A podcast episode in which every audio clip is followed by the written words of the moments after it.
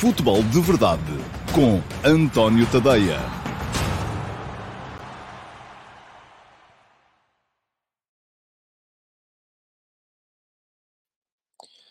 Ora, então, olá, muito uh, boa tarde ou bom dia a todos. Um, peço desculpa pelo atraso, foram três minutos outra vez hoje que cheguei aqui mais tarde, um, mas já cá estou para a edição número 660 do Futebol de Verdade. Hoje é uh, quarta-feira e é dia 21 de setembro de 2022 e hoje vamos aproveitar aqui a interrupção da competição uh, e vou corresponder àquilo que têm sido as vossas inquietações de alguns de vocês que dizem que às vezes se perde aqui demasiado tempo a falar de outras coisas que não seja de futebol, embora sejam coisas que, do meu ponto de vista, são sempre muito, muito, muito importantes. Hoje vamos ter aqui um programinha que é praticamente todo ele uh, de futebol puro e duro. Vamos falar de tática, de conceitos, de uh, uh, comportamentos, de dinâmicas, tudo aquilo que tem a ver com, neste caso, um, o futebol que tem estado a, a, apresentar o Benfica esta época. E porquê o Benfica? Porque é o Benfica que vai à frente do campeonato e é a equipa que, à partida, está a, a, dar melhor conta de si mesma, porque ganhou os jogos todos que fez. E nestas coisas, atenção, eu não tenho nada de todo, até porque não acredito nisso, a mania de que uh, tudo, de que aquilo que eu digo é lei. Um, também não parte do princípio uh, que não sei nada e que aquilo que eu digo está tudo parvo, ou aquilo que alguém diz está tudo, está tudo errado, uh, mas um, a minha missão aqui é um bocadinho também ajudar-vos, ou dar-vos pelo menos o meu input, uh, para vos ajudar a. Uh, Estou-me a rir porque já me estão aqui a falar de bifanas, eu já vou explicar isso tudo, tenham lá calma. Uh, dar aqui o meu input para vos ajudar a entender melhor aquilo que é importante relativamente aos comportamentos das equipas. Já lá vamos, daqui a bocadinho, falar então do futebol do Benfica. Para já quero dar aqui uma vista de olhos nos vossos primeiros comentários. Um, diz aqui o Manuel Silva que está no Dubai uh, e que eu não o deixo trabalhar em condições. Cumprimentos também para aí, Manuel, deve estar ainda em um belíssimo tempo. E eu estava-me a rir porque há aqui muita gente a falar de bifanas e foi o Gonçalo Mendes que me lembrou. Eu uh, tenho que vos dizer aqui duas coisas. Primeira questão estou em falta para com os meus subscritores premium que estão no Telegram, porque nos últimos dias não tenho gravado uh, os textos para o Telegram. Vou repor isso tudo entre hoje e amanhã e vamos voltar a estar em dia. A questão é que com as crónicas de jogo, com o F80, com tudo em cima, não tem sido nada fácil. Aliás, não sei se já repararam que os F80 estão a sair mais tarde, porque é quando eu acabo de os escrever. Ainda ontem acabei de escrever o, o F80 de ontem, já eram duas da manhã, uh, e por isso mesmo depois só publico nas redes sociais na manhã seguinte, e por isso mesmo também uh, o, o último passo que eu escrevo logo de manhãzinha tenho escrito um bocadinho mais tarde. Portanto, um, vamos voltar a entrar no uh, regime normal, espero eu que a partir de amanhã, porque já não tenho crónicas para fazer hoje, e portanto a coisa hoje já vai ser a partir de um bocadinho mais tranquila, e assim que isso acontecer, uh, vou colocar o Telegram em dia e uh, depois já está prometido, está prometido, e, e o que é prometido é de vidro, como diz o outro, no Discord, no meu servidor de Discord, lá vou colocar, porque vocês pediram.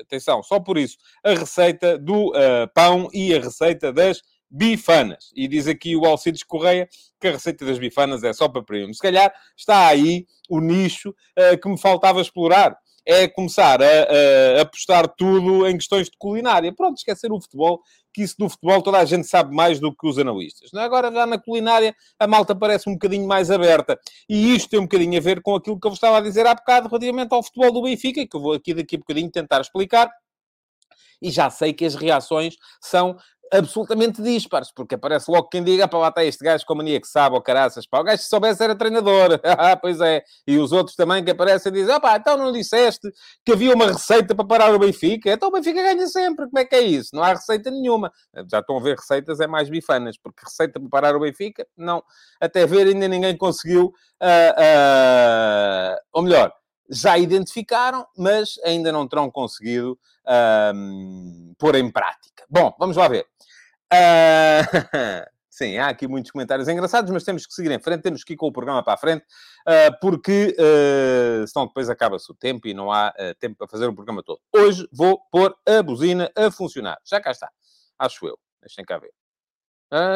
Já cá está, sim senhores. Portanto, está a funcionar o uh, cronómetro. Daqui a meia hora toca a buzina e acaba o programa. E hoje espero mesmo, uma vez que não há assim tanta atualidade premente, uh, conseguir cumprir o tempo. Uh, mas para já vamos entrar na pergunta do dia, porque hoje volta. não, já ontem houve pergunta do dia. Hoje já a pergunta do dia. E cá está ela. A pergunta do dia de hoje vai para o Pedro Magalhães. Olá, Pedro, muito bom dia. E pergunta-me o Pedro, uma vez que o tema da semana tem sido a seleção nacional, Gostaria de perguntar ao António até que ponto é benéfico para as seleções europeias terem mais dois jogos para a Liga das Nações quando estamos tão próximos do Mundial. Isso não seria melhor para Portugal ter mais jogos de preparação para o Mundial com seleções de outros continentes, até porque o Grupo Portugal tem três seleções não europeias e o tempo de preparação para este Mundial será muito limitado. Muito obrigado pela pergunta, Pedro, e uh, vou dizer-lhe uh, francamente aquilo que penso sobre o tema. Eu prefiro e preferirei sempre o, uh, os jogos da Liga das Nações aos particulares. Admito que para os selecionadores a coisa seja diferente. E ainda, recentemente, recentemente, há um par de meses, a última vez que falei com o Fernando Santos, ele me dizia que e tal não rodava assim tanto, sobretudo uh, na zona central da defesa, uh, porque não tinha os jogos particulares. E nos jogos particulares é que dava para e tal. Agora, isto é tudo uma questão de perspectiva a Liga das Nações é uma forma de uh, podermos, uh, uh, ao mesmo tempo, manter o interesse competitivo, porque, vamos lá ver, para o espectador, para nós, aqueles jogos particulares eram uma estucha que não tinha qualificação. E, portanto, para nós, para os consumidores do produto de futebol, ver a Liga das Nações é sempre muito mais interessante do que ver uh, uh, os jogos particulares. Admito que para alguns treinadores que, enfim, não gostam de perder nem a feijões e, portanto, uh, uma vez que já é em competição, já não fazem tanta experimentação, já não colocam tanto o acento tónico na questão da, da, da, da preparação, porque lhes interessa muito mais competir, admito que para os selecionadores não seja a mesma coisa. Agora, eu acho que a pergunta incorre num erro, e o erro é achar que como... Está bem. Pronto, a malta não gostou da pergunta. É a vida. Uh, achar que uh, eu já vos expliquei a pergunta do dia, sou eu que escolho, uh, sobre aquilo que me apetece falar. E geralmente é sempre alguma coisa à parte da atualidade. Porque não me interessa estar a discutir a atualidade na pergunta do dia. A atualidade vou discutir a seguir. Agora, pá, vocês não concordam. Temos pena. Estava a dizer uh, que, um, e até me perdi com isto tudo, uh, que acredito que para os selecionadores seja diferente. Ah, mas sim, mas acho que uh, a questão da pergunta tem a ver com. Um, tem ali um pequeno erro de apreciação, que é essa ideia de, ah, e tal, vamos jogar com seleções. Isso era uma coisa que se fazia muito aqui há 40 anos. Vamos jogar com seleções uh, do, da Ásia ou vamos jogar com seleções da América. Portanto, temos que ir fazer particulares com seleções da mesma zona. Ouçam, isso... Não, hoje em dia o futebol está de tal maneira global que não, não há razão nenhuma para pensarmos assim. Não há essa coisa de, ah pá, como vamos eh, jogar contra a Coreia, o melhor é fazermos aqui um particular contra o Japão porque pá, são vizinhos também e tal, são parecidos do ponto de vista fisionómico e tal, e não sei o quê. Uh, portanto, não creio que isso seja um fator. Agora, admito perfeitamente que para os selecionadores fosse melhor termos uh, jogos particulares, fossem eles com quem fosse, para poder testar algumas coisas, do que ter jogos de, uh, de, de, de competição onde o, o, valor teste acaba por ser um bocadinho uh, uh, uh, menor do que é no, nos jogos particulares. Isto porquê? Porque os treinadores não conseguem libertar-se daquela pressão de terem de ganhar sempre, porque é uma questão de competição. Portanto, acho que é um bocadinho por aí. E para lhe dizer, acho que não, acho que não era melhor termos jogos particulares agora, não era melhor para o consumidor, não era melhor para ninguém, a não ser eventualmente para os selecionadores, mas eles é que têm de se libertar dessa ideia de que, como é um jogo de competição, uh, uh, não podem fazer, não podem lançar novos jogadores, não podem fazer uh, testes do ponto de vista tático, do ponto de vista das dinâmicas, do ponto de vista da estratégia. Claro que podem. É claro que podem. Só têm é que querer. O problema é que eles não querem. E para isso, então, temos que meter aqui uh, uh, uh, jogos, de, jogos particulares que não interessam nem, nem ao gato, nem à tartaruga, nem ao papagaio, para os senhores selecionadores poderem testar. Agora, isto não invalida uma coisa que é evidente, que é Uh, este Mundial vai ser jogado com um tempo de preparação absolutamente inexistente. Não é curto, é inexistente. Estes jogos da Liga das Nações, eu já identifiquei isso para aí em março, que os jogos de junho da Liga das Nações, foram quatro, e estes dois jogos agora de setembro da Liga das Nações, tinham que ser utilizados pelos selecionadores para prepararem as equipas para o Campeonato do Mundo. Porque os selecionadores vão receber os jogadores uma semana antes de começarem o Campeonato do Mundo. Não é aí que vão preparar coisa nenhuma. Os jogadores vão chegar lá, vão chegar lá com uh, as, as ideias e as dinâmicas e as rotinas dos clubes, mas uh, uh, aquilo que acontece é que não vão, os selecionadores não vão ter tempo para preparar rigorosamente coisa nenhuma. E, portanto, depois já sabem o que é que vai acontecer. Se os resultados correm mal, lá vem uh, o discurso de não houve tempo para preparar. É claro que não houve. Nem nós, nem ninguém. Ninguém teve, nem ninguém vai ter tempo para preparar. Portanto, no fundo, é um bocadinho isto que diz aqui o Hugo Ornelas.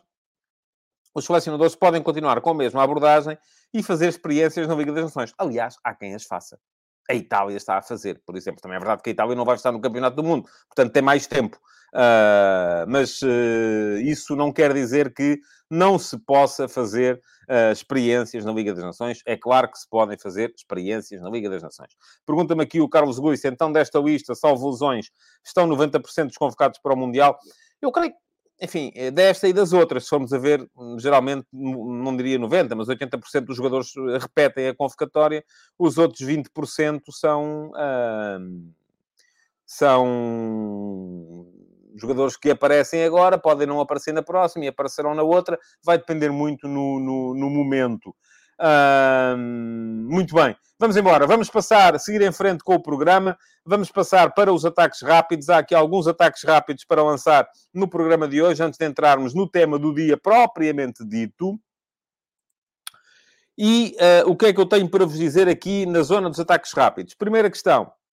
Ah, ah antes disso, queria lembrar-vos, porque tenho que vos lembrar que, se clicarem aqui, depois na emissão em diferido, podem uh, naturalmente seguir o meu canal de YouTube. Não pagam nada. É rigorosamente de borla. Aquilo que eu vos aconselho é uh, pegarem na. Uh, pegarem na, na, na, na, na vossa, no rato do computador ou no, ou no, no indicador no telemóvel, clicarem em cima do uh, sininho que permite ativar as notificações, inscreverem-se no canal e uh, ouçam, a sério, já está a começar outra vez a baixar o nível do chat e eu vou começar a bloquear a gente outra vez. Portanto, vamos lá, vamos a subir aí um bocadinho, está bem? Vamos a subir um bocadinho do nível, uh, porque senão vamos ter, uh, vamos ter problemas. Não quero isso. Já estou a começar a ver aqui muita gente a insultar daqui para lá, de lá para aqui. Não gosto. Não gosto e se é assim, não faço. Vamos em frente. Estava a dizer, inscrevam-se no canal, cliquem em cima do sino para ativarem as notificações. Já deixei o link lá atrás. Uh, e um, eu depois daqui a um bocadinho vou, vou, vou, vou rever, vou, vou-me fazer e rever o chat todo. Ai, enfim, bom, vamos em frente. Depois, mais coisas. Hoje de manhã, no último passo, um bocadinho mais tarde do que é habitual, escrevi sobre a declaração do Cristiano Ronaldo ontem uh, na gala da, uh, da, da Federação Portuguesa de Futebol. Entretanto, deixem-me só agradecer uh, o uh, ou o Super Sticker, nunca sei muito bem a diferença, do Acúrcio Afonso, que mandou um cafezinho de Londres. Muito obrigado, Acúrcio. Uh, o Acúrcio, julgo que não estou aqui a... E eu, por acaso, sei, porque o nome não é propriamente vulgar. É um dos... É como Tadeia, olha, é um nome invulgar. Uh, é um dos meus subscritores premium uh, do meu Substack, uh, mas está a passar aqui em rodapé o endereço do Substack, tadeia.substack.com. Quem quiser subscrever também pode dar lá um saltinho e subscrever. Podem fazer a subscrição gratuita, e a subscrição gratuita, conforme o próprio nome indica, não pagam nada. Uh, e uh, podem fazer a subscrição premium, onde têm direito a uma série de outros uh, conteúdos que não têm os subscritores gratuitos. Portanto, já sabem, tadeia.substack.com, deem lá um salto, se faz favor. Bom, seguimos em frente. Eu vou desligar o chat e vou deixar de ler comentários porque não dá, não faz, não consigo, a sério. Eu cada vez que olho para os comentários só tenho malta a insultar uns aos outros, pá, e não, não, não é para isso que eu aqui estou. Não, e portanto, acabou. Hoje não há mais chat. Podem ficar aí a falar uns com os outros, uh, porque eu já saí. Pronto, já não estou lá. Uh, seguindo em frente. Uh, porque é, é, assim que tem que ser. Portanto, continuem para aí, insultem-se, chamem nomes uns aos outros. Os bons são os do meu clube, os do outro clube são todos maus, são todos otários, e isto e aquilo, e portanto, é pá, a sério. E fiquem aí a falar uns com os outros, e pode ser que amanhã isto corra melhor. Hoje não há mais, mais comentários tirados do chat. Bom, seguindo porque eu preciso de me concentrar, preciso conseguir fazer o programa. Se eu cada vez escolho para o chat, estou a ver uh, conteúdo tóxico, uh, é natural que isto não saia bem. Estou aqui há 10 minutos e não consigo falar de coisa nenhuma. Porque estou entretido a ver uma cambada de frustrados a conseguirem insultar-se uns aos outros. Bom. Seguindo em frente, um, último passo. Escrevi hoje sobre as declarações de Cristiano Ronaldo ontem na, uh, na gala Quinas de Ouro da Federação Portuguesa de Futebol. Disse o Cristiano que vai continuar durante mais. Uh, conta continuar uh, não só para este Mundial, como também para o próximo Europeu, o que quer dizer 2024. Isto pode ser recebido pelas pessoas de várias maneiras. Uma das maneiras é é uh, para lá está este gajo, vamos ter que continuar a levar com ele. Outra das maneiras é, é para ainda bem, o gajo continua ali disponível uh, para ajudar a equipa uh, e, portanto, isto é, é, conforme cada um achar, achar melhor. Um, eu continuo a achar que a disponibilização para estar na seleção é sempre melhor do que a indisponibilidade. E ainda ontem falei aqui sobre isso. Uh, e pronto, vai ficar aqui o link para poderem uh, ler o texto que escrevi hoje, porque gostei muito, francamente, gostei muito da intervenção do Ricardo Quaresma um, a propósito de tudo isto, uh, porque o Ricardo Quaresma até era daqueles que podia ter razões de queixa. Era um dos jogadores mais talentosos da sua geração. Passou grande parte da carreira no banco da seleção porque o Luís Filipe Scolari achava que não podia jogar com ele e com o Cristiano ao mesmo tempo. Achava que aquilo dois jogadores daquelas características acabavam por atrapalhar mais do que ajudar. E, portanto, uh, ele passou a grande parte do tempo no, no, no, banco, mas continuou a estar sempre lá. E, e depois teve o prémio porque foi a final do Campeonato da Europa, o Cristiano lesionou-se, foi ele que entrou, jogou grande parte da, da, da, da, final do Campeonato da Europa de 2016, em que Portugal ganhou uh, por 1 a 0 à França, com o tal gol do Éder, e acabou Portugal por se conseguir, uh, por conseguir trazer o caneco para casa. E quem é que estava lá a jogar durante grande parte dessa partida? Pois muito bem, o Ricardo Quaresma, a mostrar, porque eu acho que o grande problema, e já tentei explicar isso aqui ontem, mas depois também com os comentários acabei por perder um bocadinho o fio à meada. O grande problema da generalidade dos jogadores de futebol, sobretudo os jogadores de futebol de sucesso, é que vivem dentro de uma bolha, uma bolha uh, que é formada pelos seus familiares, pelos seus amigos próximos, pelos seus, uh, um, chega, aquilo que eu chamo os chegas-misso, uh, que são os funcionários que andam lá e que tratam de tudo e mais alguma coisa para os jogadores não terem que se uh, apoquentar, e todas essas pessoas lhes dizem, mesmo que eles não tenham jogado absolutamente nada, todas essas pessoas lhes dizem que eles jogaram muito bem. E, portanto, eles passam a viver dentro dessa bolha e acham que são sempre a última bolacha do pacote. Ora, o futebol, nestas coisas, é um desporto que tem muito a aprender com outros desportos, e isto faz-se na formação é na formação que tem que se explicar aos meninos, porque na altura ainda são meninos, que isto é uma equipa. E numa equipa, sempre que alguém está no banco e uh, acha que tem que jogar, e acha que se não jogar faz birra, é preciso que esse alguém que lá está aprenda que o que está a fazer é faltar ao respeito a quem está a jogar a titular. Porque se alguém está a jogar a titular é porque, à partida, o treinador achou que esse alguém tinha, ou, ou teve mais compromisso, ou teve mais uh, capacidade, uh, ou, ou, está mais dentro daquilo que o treinador quer para a equipa, determinadas características, uh, porque eu não conheço nenhum treinador, sobretudo a este nível, a nível de sucesso. Uma coisa é, se falarmos aqui, epá, enfim, treinadores de segunda divisão, de terceira, de quarta, de distrital, se calhar até podem ser premiáveis a outro tipo de interesses. Agora, lá em cima, no topo, um treinador quer o quê? Quer ganhar não quer ajudar o empresário A, nem o jogador B, nem os, os jogadores do clube uh, C. Não quer ganhar. É isso que eles querem. Não, é, não estão ali, não se vendem por meia dúzia de tostões para promover jogadores para o empresário XPTO. Não pensem nisso. Qualquer pessoa que chegue a este nível, se lá está, é porque quer ganhar.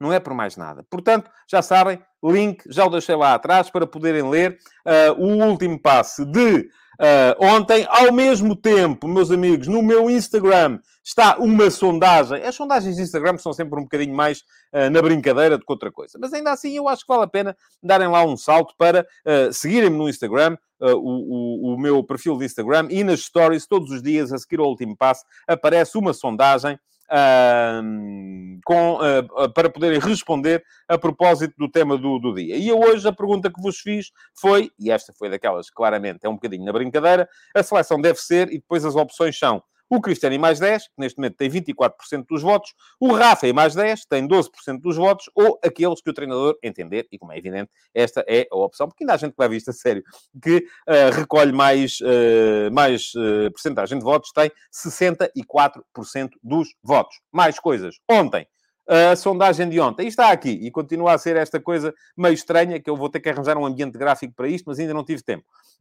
Um, aquilo que uh, vos perguntei ontem, a propósito do último passo de ontem, era o que é que falta ao Sporting, além de pontos, porque pontos é evidente que falta. E então, as opções que lá estavam era e esta sondagem já encerrou, estou aqui só a dar-vos os resultados finais. Um ponta de lança, 23% das pessoas votaram um ponta de lança. Outro sistema tático, 9% dos votos. Mais tempo de trabalho, 15% dos votos. E, sobretudo, um plantel mais extenso que recolheu 53% das vossas preferências. Ora, eu percebo a ideia. Também acho que o Sporting com um plantel mais extenso provavelmente teria uh, mais opções. Enfim, não é difícil de chegar lá. Uh, a questão é que o projeto precisa precisamente disto, de ter um plantel curto. precisamente para quê? Para poder haver espaço para, eu já expliquei isto aqui algumas vezes também, para os miúdos se poderem afirmar uh, acima. Imaginem, se não fosse esta coincidência cósmica que aconteceu no Benfica neste momento, que foi a lesão do Lucas Veríssimo, a lesão do João Vitor, a lesão do Morato, uh, ainda hoje o António Silva estaria uh, a jogar na equipa B à espera de uma oportunidade que provavelmente nunca aconteceria. Porquê? Porque o Benfica tem, nesse aspecto, um plantel com muito mais profundidade do que o do Sporting. E se calhar o Benfica estava bem na mesma. Não, não vou dizer o contrário. Muito provavelmente estaria bem na mesma. Quem estaria pior era o António Silva e estaria, se calhar, também o Benfica nesse aspecto, porque não estaria a valorizá-lo e a mostrar que tem ali, conforme eu disse, não sei se se lembram, antes do jogo do Bessa, discutimos aqui, Boa Vista Benfica, discutimos aqui, quem é que vai jogar? E toda a gente diz, é para o Vertonghen, porque está o Vertonghen. Eu disse, não, epá, para mim não faz sentido nenhum. Para mim joga o António Silva. Já ouvi jogar na equipa B, na Youth League. É grande jogador. Vai, é, em algum momento vão ter que apostar nele. É, de, é destro. Uh, uh, não, não, e porque na altura quem estava lesionado era o Otamendi e era para jogar uh, ao lado do, do, do, Morato. É deste, portanto, não vai ser preciso fazer ali nenhuma adaptação e, portanto, para mim joga. E, de facto assim aconteceu. O Roger Schmidt, felizmente para ele, para o Benfica, para o António Silva, teve a coragem de avançar com, a, com o António Silva na equipa e a coisa correu bem. Ah, agora, para ele jogar, de facto, foi preciso essa coincidência cósmica que foi lesionarem-se a segunda, terceira e quarta opções uh, do, para o centro da defesa do Benfica, porque ele estava lá, ele até estava como sexta, se formos a ver bem na cabeça de alguns, porque ainda estava o Vertonghen à frente dele. Por falar em Vertonghen, uh, foram tocantes as declarações do central belga, a propósito da saída do Benfica, uh, que lhe custou muito sair, e eu percebo isso, é complicado sair de um projeto uh, que finalmente ele esteve cá e nunca teve sucesso, finalmente está a começar a dar mostras de poder vir a ter sucesso, mas ele teve que ir embora porque já não era o tempo dele. E a verdade é que já não era o tempo dele, e o Vertonghen, ao contrário daqueles de que eu falava uh, no, no último passe, um, daqueles que vivem dentro da bolha dos amigos, dos familiares e do chegamiço, o Vertonghen teve a capacidade de perceber isso mesmo. Não era o tempo dele, não ia dar para ele. E, portanto, foi à procura de um sítio onde pudesse ser feliz. E, nesse aspecto, fez muito bem. Mais coisas, ainda nos ataques rápidos. Tenho aqui mais dois, três temas para falar. Um, Jorge Nuno Pinta Costa veio condenar o apedrejamento uh, ao carro da família de Sérgio Conceição. Outra coisa não seria de esperar, acho que já o devia ter feito há mais tempo, mas mais do que condenar, eu aqui sou coerente. Mais do que condenar, aquilo que eu estou à espera é de ver ação. Isto é como tudo. É como aquilo que eu disse acerca dos incidentes em Famalicão e no Estoril. Não me interessa de nada que venham para cá dizer ai, estou muito triste, ai, eu repudio, ai, isto não... foi um ato abjeto, conforme disse o Jorge Nuno Pinto da Costa. O que quero ver é ação. Quem foi? Quem fez? Porquê? O que é que lhe vai acontecer? É isto. Para evitarmos que volte a acontecer, é assim que a coisa tem que ser feita. Outra questão. Operação Lex.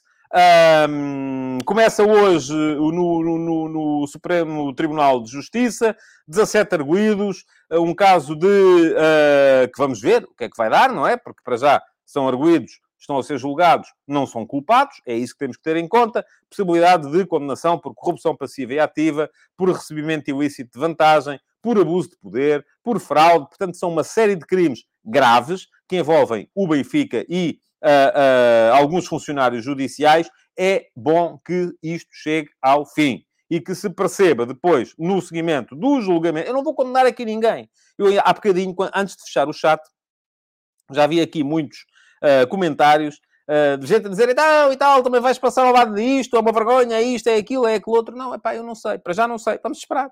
Quem vai decretar é o juiz ou neste caso é o coletivo, que eu não percebo nada de justiça, mas creio que no Supremo Tribunal eh, não há um juiz, há um coletivo de juízes. E, portanto, quem vai decretar é o, é, é, o, é o Tribunal, e o Tribunal é que vai dizer se há culpados, e se eles são culpados, aí sim, acho muito bem que sejam punidos, e que sejam punidos com uh, o peso da gravidade das suas ações. Porque estamos aqui a falar de coisas muito graves a serem, de facto, dadas como provadas pelo Tribunal. Último ataque rápido para hoje, antes de entrarmos no Benfica, uh, ou no futebol do Benfica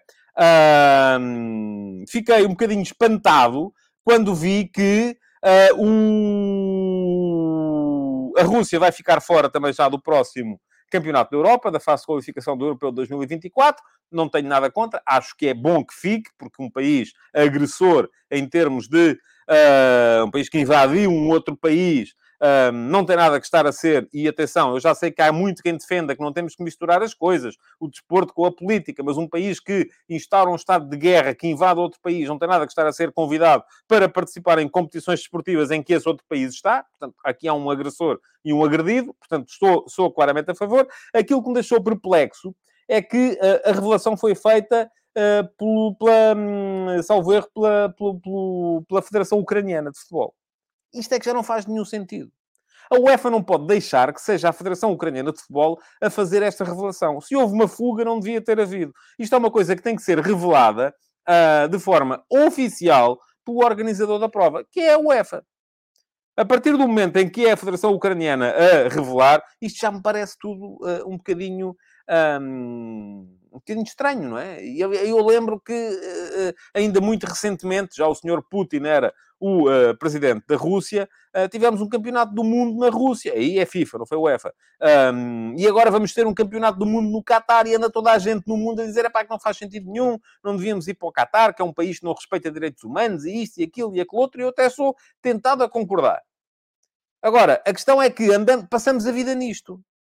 Agora foi o Qatar, em 2018 foi a Rússia. O Lula veio dizer ontem uh, que, uh, em campanha eleitoral para as eleições do Brasil, que uh, queria ter enfiado a cabeça na areia a propósito da organização do Campeonato do Mundo 2014 por causa da corrupção no, no, no, no, no processo de construção dos estádios e, portanto, andando, passamos a vida nisto, a, a, fazer branqueamento político a regimes que, se calhar, não têm nada que estar envolvidos nestas coisas. E porquê? Porque eles é que têm o dinheirinho. E isto, o dinheiro, há uma altura em que a malta tem que dizer assim, aqui para como se dizia uh, quando eu era miúdo, e eu não sei qual é a origem da expressão, mas gostava de saber, então, mas como é que é? Já chegámos à Madeira ou quê? Pá, não, não há.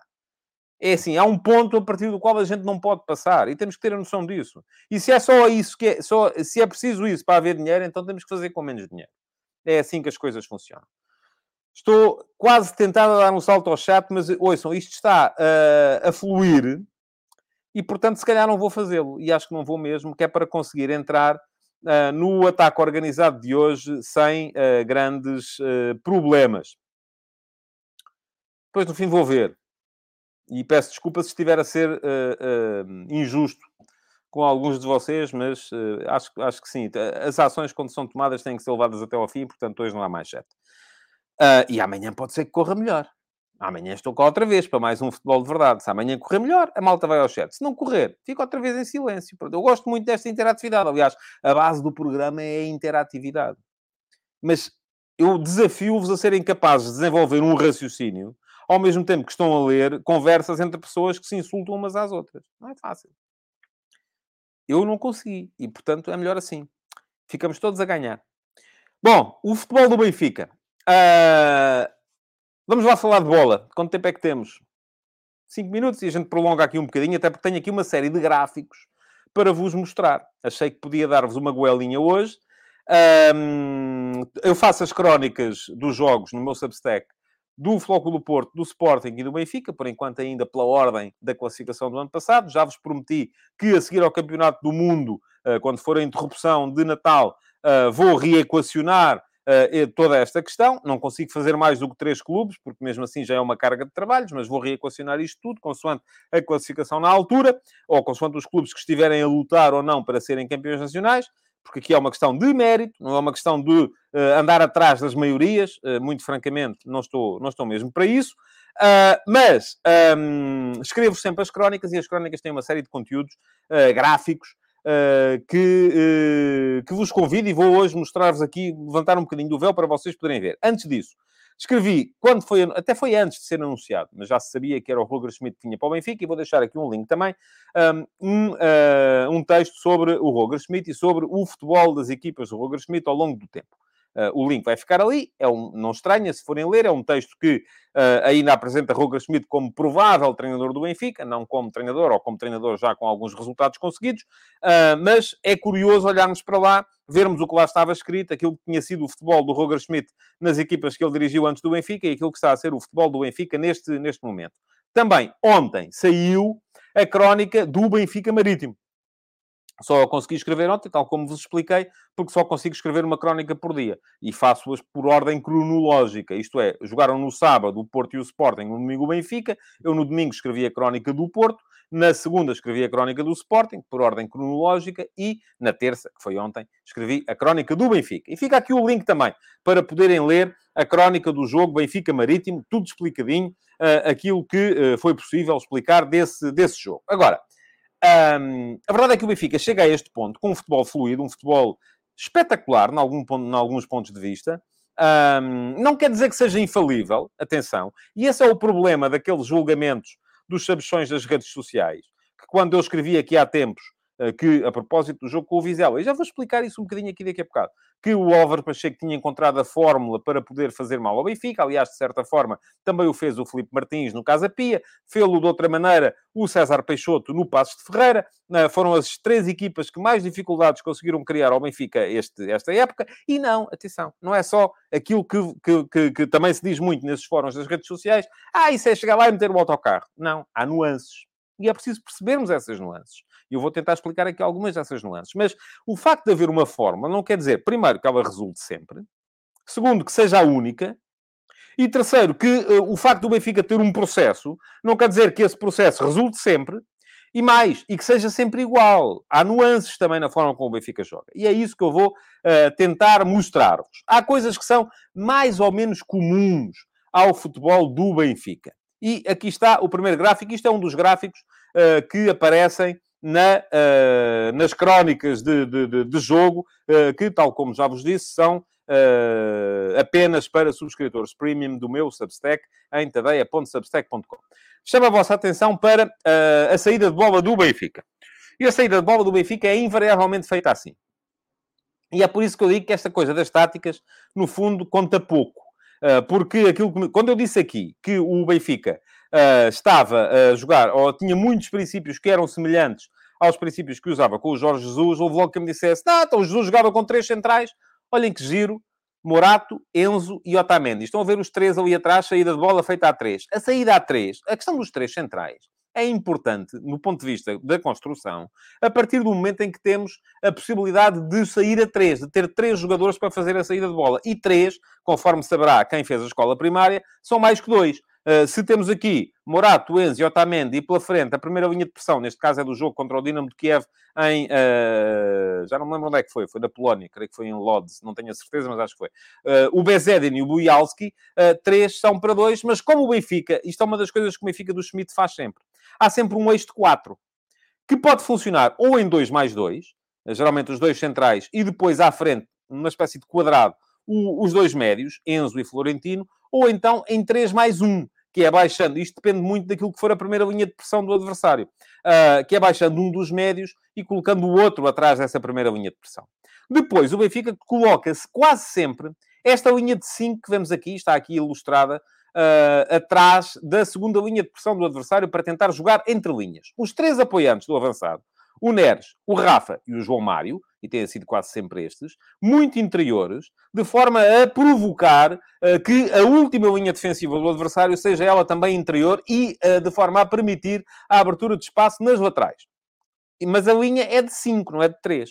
Ou seja, estão lá o João Mário, o Rafa e o Neres, mas estão também o Gilberto e o Grimaldo, que foram os dois que jogaram aqui, bem abertos nas alas, geralmente a fazer uma linha de 5, e conforme sabemos, 5 também são mais de 4. E a ideia aqui é conseguir que esta linha de 5 eh, se superiorize tanto à, à, segunda linha de pressão do adversário, como à última linha de pressão do adversário.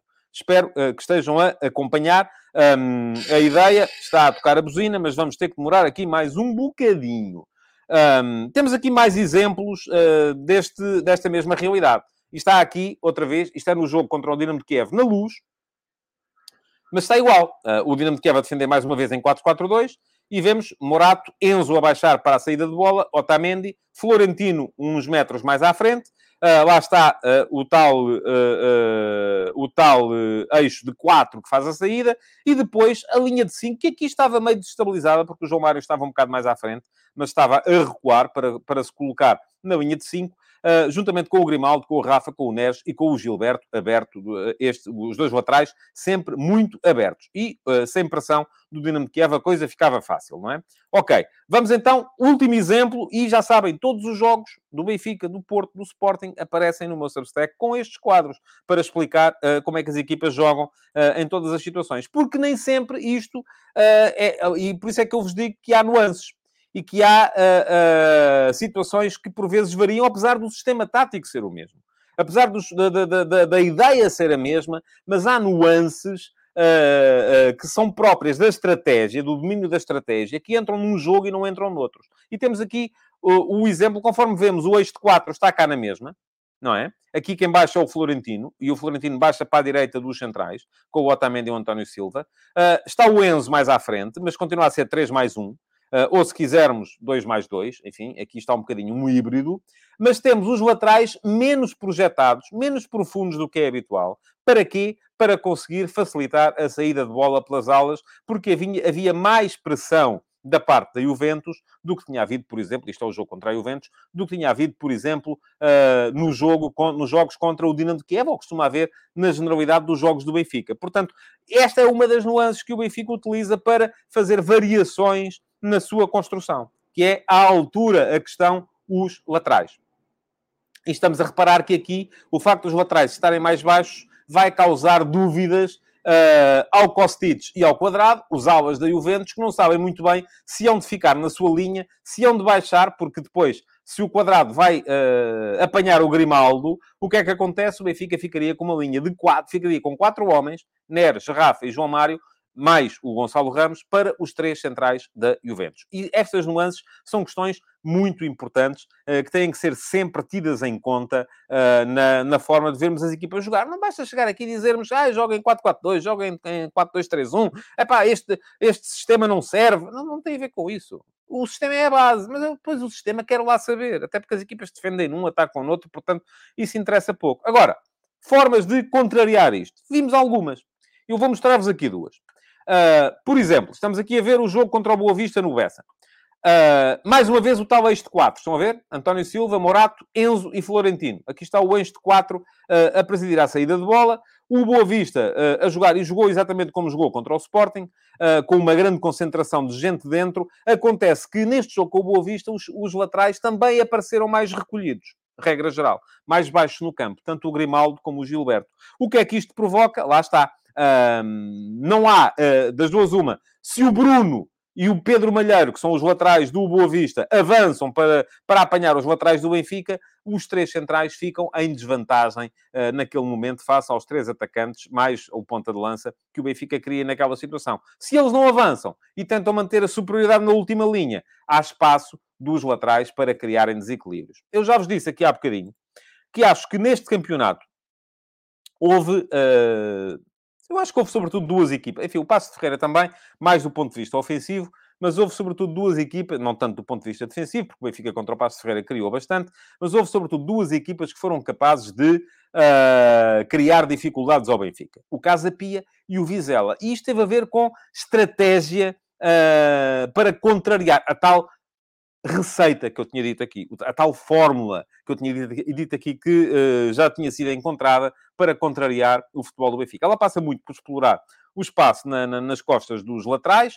em momento de, de, de, transição ofensiva, mas a questão aqui mais difícil de, uh, de, aplicar é no momento da organização defensiva. É aí que está o grande problema que os adversários enfrentam. Porquê? Porque o Benfica, uh, geralmente, o que é que o Benfica pretende com aquela saída de bola?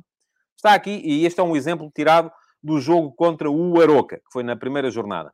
Aquilo que o Benfica pretende, quando faz a bola entrar, geralmente o Benfica o que faz é faz a bola entrar num flanco para depois uh, atacar pelo outro.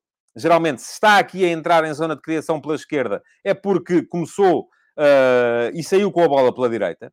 Tendo saído com a bola pela direita, a bola vem ao meio, faz variação rápida de flanco e vai criar situação de, de triangulação no outro flanco, libertar o Grimaldo. Aliás, se viram, o jogo com o Marítimo foi um jogo em que isso foi evidente. O Benfica a sair muitas vezes pela direita para depois conseguir desequilibrar na esquerda através do Grimaldo. A bola vem ao meio e vem imediatamente para o outro lado. E depois o que acontece geralmente são estas triangulações em que o Rafa uh, se disponibiliza sempre, ora à esquerda, ora à direita, no lado da bola, para tabelar com o uh, médio ou o avançado interior, aquilo que quisermos chamar, neste caso o João Mário à esquerda, se fosse à direita era o Neres, o tal que joga mais por dentro também, uh, para servir de ponto de apoio, para fazer a bola entrar aqui no espaço, na profundidade, para o uh, Grimaldo, ou se for do outro lado, o Gilberto ou o Bá, poderem criar o desequilíbrio. E depois tem tudo muito a ver com a capacidade de criação de superioridade na, junto, dentro da área. e isto acontece quando ao... porque, obviamente, se o adversário se defende com três, um deles vem atrás do Rafa, ficam dois para o Neres e para o Gonçalo Ramos, e se conseguir aparecer mais alguém, seja o Enzo, seja um dos médios, uh, seja o, o, o, lateral do outro lado, o Benfica vai estar em superioridade numérica na frente. Agora, atenção, não se iludam, isto não é absolutamente infalível. Se vos querem convencer disso, deixem-me já dizer-vos, estão a enganar-vos se isto fosse infalível, o Roger Schmidt já tinha ganho a Liga dos Campeões 200 vezes e não ganhou. Eh, ele e outros treinadores que uh, jogam assim, porque não, não, é, não é o único a fazê-lo. E já vimos algumas maneiras de tentar contrariar esta, esta questão, e uma delas, uh, uh, aquela que eu, que eu achei mais bem conseguida, foi esta que vos vou mostrar agora no jogo Benfica-Vizela. O que é que fez o Vizela? O Vizela defendeu em 4-3-3. Ah, mas defendem num 4-3-3 em que as duas linhas da frente não eram simétricas. Isto é, o que é que o Vizela fazia? O Vizela começava por defender em 4, e cá está mais uma vez o eixo de 4, estão a ver aqui, a Florentina, António Silva, Otamendi e o Enzo a aparecer nas costas da primeira linha de pressão do adversário, sendo que essa primeira linha de pressão geralmente estava inclinada para o lado esquerdo do Vizela, portanto, direito do Benfica. O que é que isto provoca? Um convite permanente, conforme está aqui escrito, ao Benfica para sair pela esquerda. Porquê? Se o Nuno Moreira estava a tapar a progressão ao Gilberto, o Osmaídes e o Kiko Bondoso estavam aqui a, a, a tapar o, o, corredor central, é normal, isto chama-se no futebol, convidar o adversário a entrar por aqui ou por ali, não é? Portanto, o Vizela estava a convidar o Benfica a entrar pela esquerda, mas era uma armadilha. E era uma armadilha porquê? Porque depois a linha média, estamos aqui a ver, formada pelo Alex Mendes, pelo Guzo e pelo Samu, geralmente inclinava para a esquerda. Isto o que é que fazia? Fazia com que o Benfica se entrava pela esquerda, pela sua esquerda, ia ter que rodar e aparecer na direita. E parece-me que, eu cheguei a ver quando estava no chat, alguns comentários aí, uh, parece-me que é evidente que em termos de qualidade de definição, o Grimaldo é um jogador superior ao Gilberto. Quer dizer, eu acho que isto é evidente para toda a gente. Um, portanto, se o adversário quer ter menos problemas, é dizer ao Benfica: olha, não vais uh, entrar uh, na zona de criação pela esquerda, vou-te convidar a entrar em zona de criação pela direita. Há um risco associado, é que à direita está o Neres. E o Neres, embora seja um jogador com uh, problemas claros de, de, de, de, decisão, é um jogador com uma capacidade notável no 1 para 1. Uh, mas aquilo que o Vizela fez durante quase todo este jogo foi isto: foi convidar o Benfica a sair pela esquerda. Uh, depois, numa segunda fase uh, de construção do Benfica, quando o Benfica já estava a entrar em zona de criação, o Nuno Moreira, que vemos ali como avançado esquerdo, baixava para fazer médio esquerdo, permitindo que o Samu se juntasse ao Guzo mais como médio centro, para preencher melhor o corredor central, e assim que havia uma recuperação de bola, geralmente o Kiko Bondoso ficava entre linhas, à espera de receber a bola, para depois conseguir presidir à uh, transição, ao ataque rápido, ao contra-ataque, muitas vezes em 2 para 2, com uh, 50 ou 60 metros para correr, o que naturalmente dificulta e muito a, a, a tarefa de quem está do outro lado. Uh, portanto, um, isto é um bocadinho aquilo que é o futebol do Benfica. Agora, isto não é, volto a dizer, nada de radicalmente uh, novo ou inovador. É, Desde, e, e, como é que isto funciona? Funciona desde que seja adequado aos jogadores de que se dispõe. Desde que os jogadores sejam capazes de pôr esta, estas ideias em prática e desde que, além disso, um, sejam, sejam jogadores complementares dentro desta mesma ideia de jogo. Há aqui uma coisa da qual eu não falei, uh, queria falar também, mas já estamos com muito tempo de programa, que era outra questão em que o Benfica é muito semelhante ao uh, Benfica do Jorge Jesus, que são as referências individuais na saída de bola do adversário. E aqui estamos a ver, por exemplo, no jogo contra o Passos, uh, que uh, o, o Passos tentou fazer a saída curta, Uh, e uh, o Benfica sempre em referências individuais. Temos aqui Rafa com o Nuno Lima, Gonçalo Ramos com o, uh, com o Ramos também, o Neres com o Antunes, o Enzo com o Olsgrove, o João Mário com o Delgado, cada um ao seu. e estas referências individuais, que são uma, uma uma coisa que o Jorge Jesus faz há alguns anos uh, e que vários treinadores fazem. Uh, e o principal, a principal uh, referência deste tipo de jogo defensivo é uh, de Gasperini, o treinador da Atalanta, que joga assim, uh, joga assim há muito tempo. E mais, o Gasperini defende homem a homem a todo o campo. É, uh, aliás, há outros. O Bielsa, que muita gente vem ou considera um dos mais ofensivos e espetaculares treinadores do mundo, também defende homem a homem a todo o campo. Ou defendia, agora não está, acho que não está a, treinar ninguém, portanto não está a trabalhar. Bom, espero ter conseguido contribuir para que descodificassem um bocadinho melhor o jogo do Benfica. Já sabem, se quiserem ter acesso permanente a este tipo de uh, gráficos e de explicações relativas à forma como as nossas equipas atuam, é tadeia.substack.com. Saem as crónicas, uh, geralmente no dia a seguir aos jogos, a não ser em dias em que haja dois jogos, e aí uh, não consigo fazer as duas no mesmo, no mesmo dia, porque há outros conteúdos para, para criar. Um, queria ainda uh, lembrar-vos que uh, ontem, já de madrugada, já foi hoje, já foi depois da meia-noite, portanto já não foi no aniversário dele, saiu mais um episódio da série F80. Quem saiu ontem foi Molinar Chic e vou dizer-vos, fiquei a saber coisas que não sabia sobre o Molinar Chic na pesquisa que fiz para poder escrever o texto. Um, tem uma carreira muito, muito, muito interessante. Molinar Chic, para quem não sabe, uh, esteve três anos no Futebol Clube Porto um, nem sempre a jogar muito, só jogou muito mesmo na época com Ivites, uh, que foi o ano a seguir à conquista da Taça dos Campeões Europeus. Por exemplo, mesmo esse ano de 86-87, em que ele é campeão da Europa pelo Porto, ele começa a época como suplente do Zé Beto, um, depois de ter sido fundamental na época anterior, chegou a meio da época, quando o Zé Beto estava lesionado. Um, em 86-87, Uh, começa como suplente, ganha a titularidade a meio da época e já joga a partir dos quartos de final da Taça dos Campeões Europeus, uh, joga na final, ganha o Bayern. Em 87-88 está nas finais todas, Taça Intercontinental, Super Taça Europeia, Taça de Portugal, é campeão nacional a jogar praticamente todas as jornadas e depois em 88-89 um, acabou por uh, ceder a vez ao Vitor Bahia. Bagoou-se, fez uma fratura grave na, na clavícula, teve que ser operado e acabou aí a carreira de um guarda-redes que já tinha sido muito, muito, muito importante na seleção da Polónia, no Widzew que chegou a estar, salvo em 82 ou em 83, assim é que é, nas meias finais da Taça dos Campeões Europeus. Portanto, onde é que isto... Estão a ver uma equipa da Polónia nas meias finais da Taça dos Campeões Europeus. O link para poderem uh, ficar a conhecer a história toda de Molinar Chic, tem pormenores muito pitorescos, uh, ficou ali também. Uh, e já sabem, hoje vai sair mais um F80. O F80 vai continuar a sair a cadência diária até ao final de outubro, para completarmos um ano, que é o ano do centenário das competições de futebol de índole nacional em Portugal. Honrar os jogadores, porque são eles que mais merecem ser honrados neste centenário do futebol de competição nacional em Portugal. Muito obrigado por terem estado aí desse lado. Deixem o vosso like se fazem favor. E já sabem como é. Amanhã cá estarei outra vez para mais uma edição do Futebol de Verdade. Amanhã volto a abrir o chat, mas uh, que isto tenha funcionado como um cartão amarelo. Não quero mais uh, aquele tipo de situações que estávamos a ver ali hoje. Eu agora ainda vou ter que perder aqui um bocadinho a ler os comentários todos. Uh, e quem tiver pisado o risco vai de vela virada. Já sabem como é que funciona. Muito obrigado então. Deixem o vosso like e amanhã estaremos todos de volta. Eh, menos aqueles que forem bloqueados, para o mais uma edição do Futebol de Verdade. Futebol de Verdade, em direto de segunda a sexta-feira, às 12h30